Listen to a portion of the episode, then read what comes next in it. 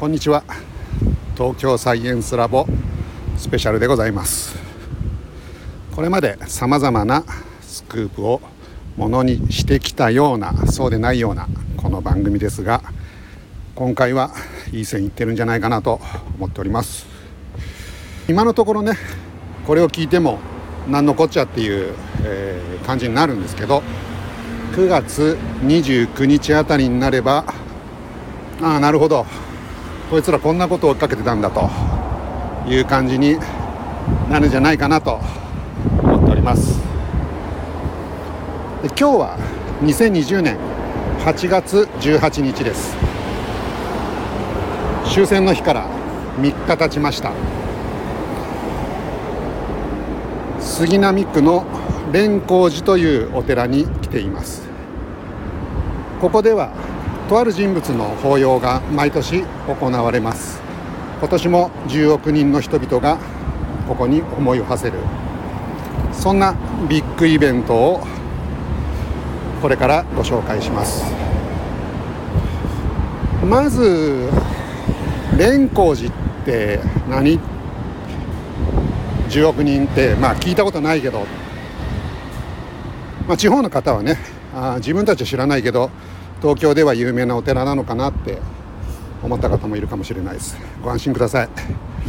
東京でも蓮光寺というお寺を知っている人は少ないと思います。Google で蓮光寺東京と検索しても上位に他のお寺が出てくるような状況です。じゃあ今日ここで誰の法要なのか。そんなまあ言ってみれば地味なお寺でビッグイベント。10億人が集まる。あ、まあ、集まんないですけどね、えー、注目するという。そんな有名人日本にいるんですかと。いうことだと思うんですけど。まあ、安倍首相をね、えー、連想された方いるかもしれないです。でこれねいい線いってるんですね。まあさすがに安倍さんのそれ、えー、国葬27日にありますけど蓮光寺ではやらないと思います。知らないですけど。ただえー、っとですねそれと関連したイベントに、えー、なるはずです。ではそろそろ人物の紹介をしてみたいと思います。ヒントはガンジー、ネル、東条英機、ヒトラー。この辺の人たちと直接の面識を持つ人物です。ドイツの港から U ボートに乗って日本へやってきました。そして日本軍とともにインパール作戦の指揮を執り最後終戦から3日後の8月18日彼の乗っていた飛行機が台湾で墜落しそこで消息を絶つと、まあ、要するに死んだんですけどロストという言い方をすることがですね。スバスチャンドラ・ボーズここ蓮光寺に埋葬されお墓が建てられました。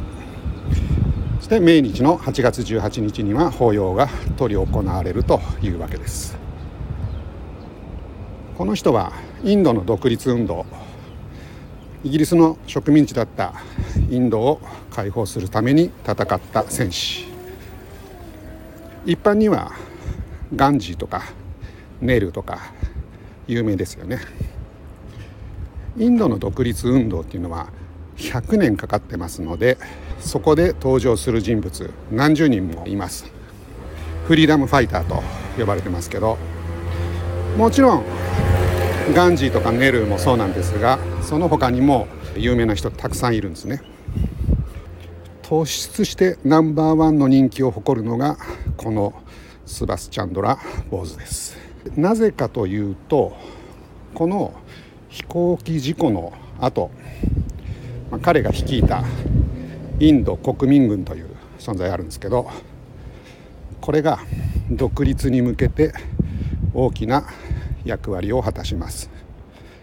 結果としてこのスバスチャンドラ・ボーズとインド国民軍が彼らが独立を勝ち取ったと言ってもいいと思いますつまりスバスチャンドラ・ボーズが死んでもですね、えー、戦いが継続されで勝利を収めたという評価を、えしております。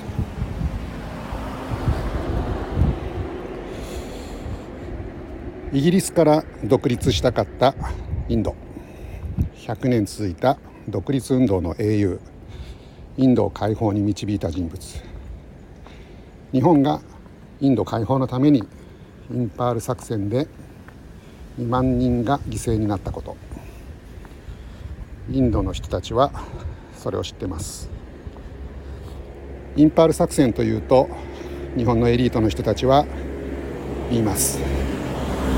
あれは失敗のお手本だと。ビジネス本のいい教材だと。本当にそうでしょうか？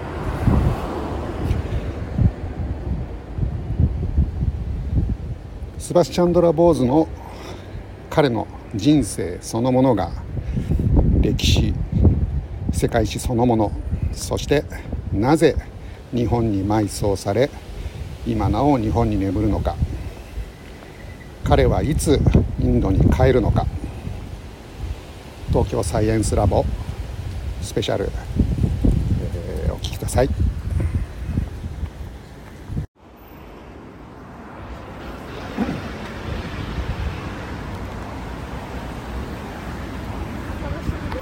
何人ぐらいいるかな？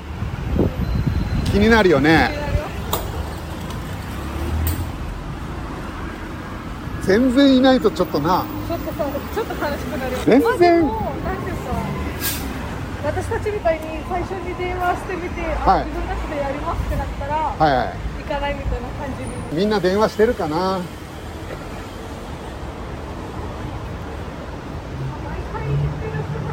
うん。まあ、多分いっぱい電話来てるんですね。そうだよね。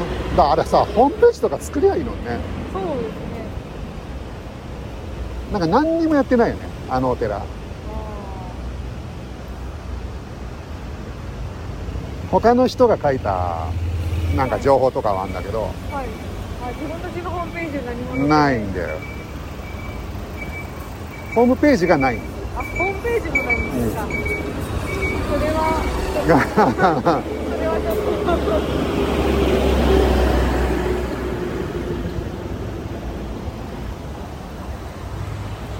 まあでも50人ぐらいいるんじゃないかな。期待しましょうはい。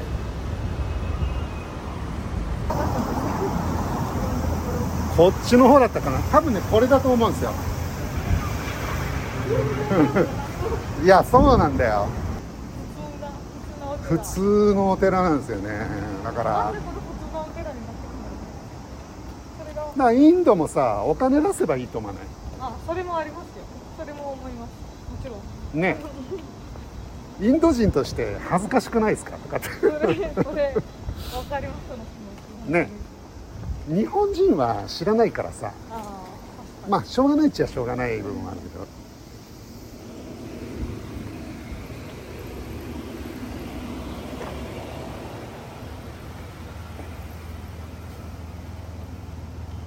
確かこれだったと思うんだよな。あ蓮光寺って書いてあるね。これだこれだ。あそこあるね。というわけで僕ら3人インド人を2人引き連れて蓮光寺に到着しました。これまず蓮光寺のお寺がどういうものかっていうのを紹介したいのですがまあ至って普通なんですね。何とも言いようがない丸の内線の東高円寺という駅で降りて住宅街の中を、うん、5分10分歩きますとひっそり立っているんですが、まあ、建物もねこれといって特徴がないし 大きさも普通ですし何とも言いようがない感じですね。ではそのお寺の様子と法要の状況をどうぞ。確かこれだったと思うんだよな。あ蓮光寺って書いてあるね。これだこれだ。あそこあるね。一応あれネタージいるしお墓。寂しいな。でもまだほら1時になってないから。too early. so one o'clock、uh, the ceremony. バスチャンドラ・ボーズの像の前にやってまいりました。なんですか？あのインドの昔の首相がこっちに来てて、ネルか。あ、違います。あの、アタル・ビハリ・バジペイっていう名前。そのその人の、あの、モディ首相と同じぐらいに人気が持っている人で、バジペイ、バジペイって名前なんですけど、バジペイ。はい。ああ、書いてあるな。バジパイ首相。はい、この人も来たってことね。この人もここに来て、あの自分の誕生。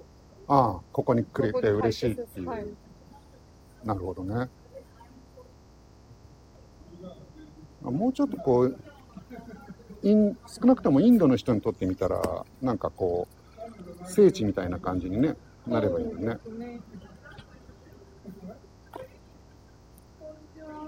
あ、こんにちは。写真撮る。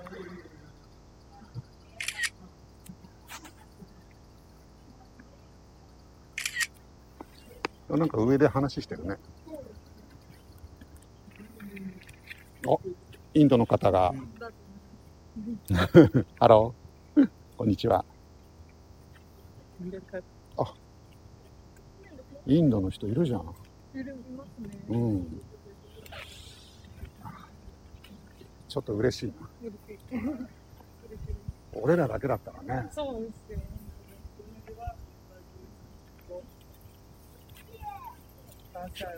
毎年来られてるんですか？いや、こ今回初めてです。ああ、僕も125周年っていう、あ、150年っていうか、125年。125 years。125。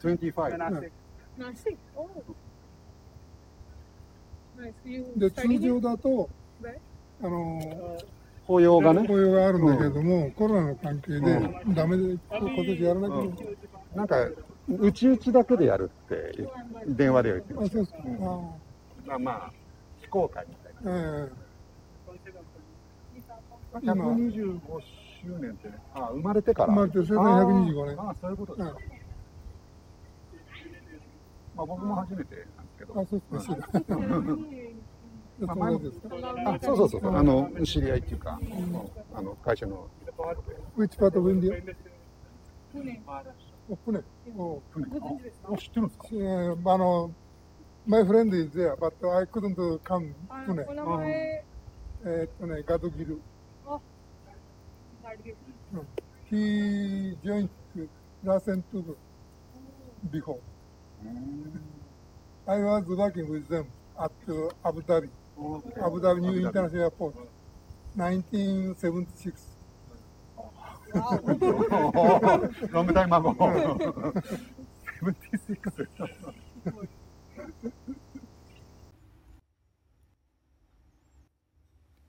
はい。というわけで、僕ら、蓮光寺に張り切って行ったんですが、思いのほか人が少なかった、ちょっと残念だったなという結果でした僕らのグループは、えー、インド人2人合わせて3名で行っておりましてあと単独で1人ですね日本人の方日印協会の方がいらっしゃったのととインド人が67人ですかねだから全部合わせても10人ぐらいの人しか来てなかったと いう状況でした。でこれはですねロケの中にも少し話が出たんですがあらかじめ蓮光寺に確認したところ今年についてはあの外の人を入れて、えー、大きなオープンな形での法要は行わないということを聞いていたので、えーまあ、他の方もですねまあ、そういった情報があったので今年については、まあ、来なかったということなんだろうと思います。ではシリーズ1回目の最後にスバスチャンダラ・ボーズ彼の人生の前半部分をご紹介します。1897年明治30年にインドのベンガル州で生まれていますカルカッタ大学を卒業した後イギリスのケンブリッジ大学に留学し24歳でインドに戻ってきましたインドに戻ってきた後はガンディ率いる独立運動のグループに身を投じます。でこの頃はガンジーやネルーと一緒に活動していました。しかし考え方の違いもあり彼らのグループから追放されてしまいます。ガンジーは武力闘争をしないでインドを解放するというスタンス。一方のスバスチャンドラ・ボーズはこの非暴力主義には強く反対していました。ガンジーの考え方はすごく尊い哲学ではあるんですが現実の国際社会の舞台では通用しない。イギリスが我々インドを武力で支配している以上インドの独立は武力によってのみ達成されると。いうのが彼の信念でした当時インドはもちろんイギリスでしたのでイギリスにとってみるとこういった思想の人はとても危険なので投獄されるという不遇の時をしばらく過ごすことになります。彼が牢屋にいる最中の話なんですが1939年9月第二次世界大戦がヨーロッパで勃発しますつまりこのインドを支配しているイギリスはですねドイツと戦争を始めるわけですね。でこのニュースを牢屋の中で坊主は聞くわけです。これはインドの独立にとって絶好の機会だと。そしてなんとか牢屋から脱出するんですね。まあ、これ脱獄したわけではないんですけどそしてガンジーに会って独立のための武力闘争をやりましょうと提言するわけなんですがガンジーには拒絶されてしまいます。それならばということでドイツに渡ってヒトラーと直接交渉をしようということを考えるんですね。1941年4月2日ついにドイツのベルリンに到着します。そして実際にヒトラーと会うんですね。この時の写真も残ってますしヒトラーも我が闘争とかそういった書物の中でスバスチャンドラ・ボーズのに関する記述なんかも残っているそうなんですがヒトラーの考えとしては別にイギリスと戦ってはいるけどインドに関して、え解放したいとかそういったことは毛頭考えておらず、まあ、インドはイギリスに支配される方がいいんだという考えを持ってたみたいですね。まあ、彼はもう究極の人種差別主義者でありますしただ共通の敵がイギリスだということだけでイデオロギーに関する共通点だとかえー、その他何も持ってないわけなんですね。なのでこの話し合いっていうのはうまく進まないんです。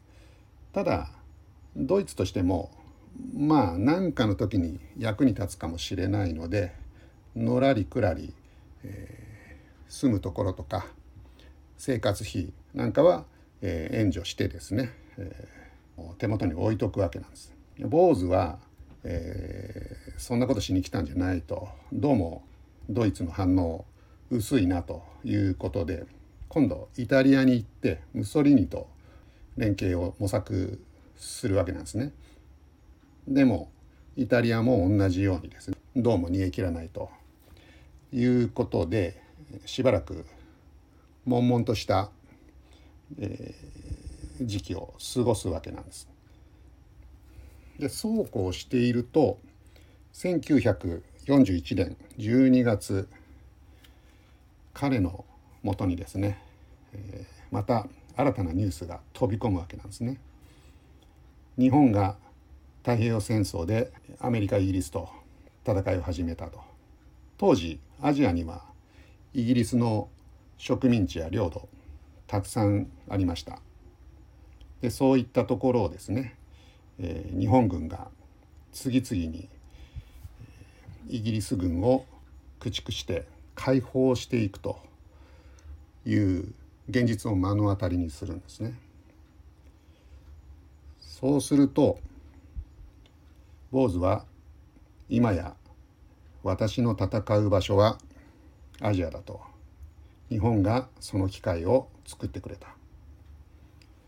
この状況においてヨーロッパのこの地にとどまり続けるのは全く不本意だと。いうことで俺を日本に生かしてくれということをドイツ政府やドイツの日本大使館に直訴するそしていよいよ日本に行く時が訪れるわけなんですね。まあそういったところを次回以降、えー、少しですね、えー、また辿っていきたいなと思っております。では東京サイエンスラボ特別企画1回目最後までお聴きいただきましてありがとうございました。